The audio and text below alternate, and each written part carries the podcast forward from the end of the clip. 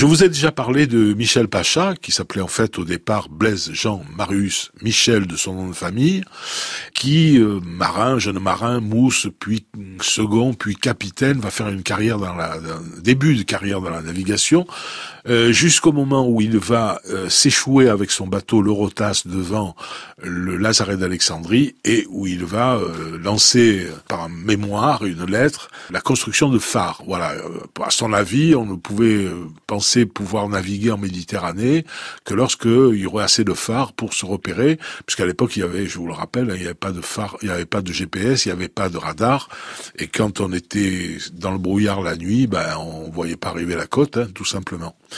Alors l'empereur, euh, c'était Napoléon III, a trouvé ça très intéressant comme projet, l'a nommé administrateur des phares euh, des côtes orientales de la Méditerranée, c'est-à-dire entre la Turquie, la Syrie, l'Égypte. Tout ça à l'époque c'était l'Empire ottoman.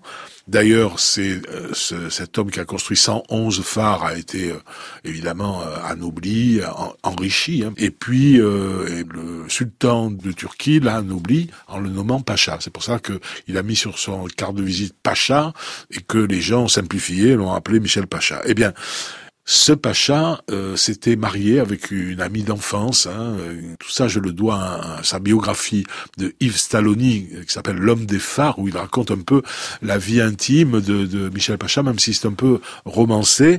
Et alors, on y apprend qu'après ce mariage avec sa, son, son, ami d'enfance, dont il aura deux enfants qui vont mourir prématurément, eh bien, euh, il semble qu'il ait eu une seconde vie. Alors, il a nommé Fatmé, euh, cette femme qu'il aurait rencontrée à Constantinople, et puis un jour, elle lui dit que eh bien elle va mourir bientôt et elle lui demande de prendre en charge sa fille.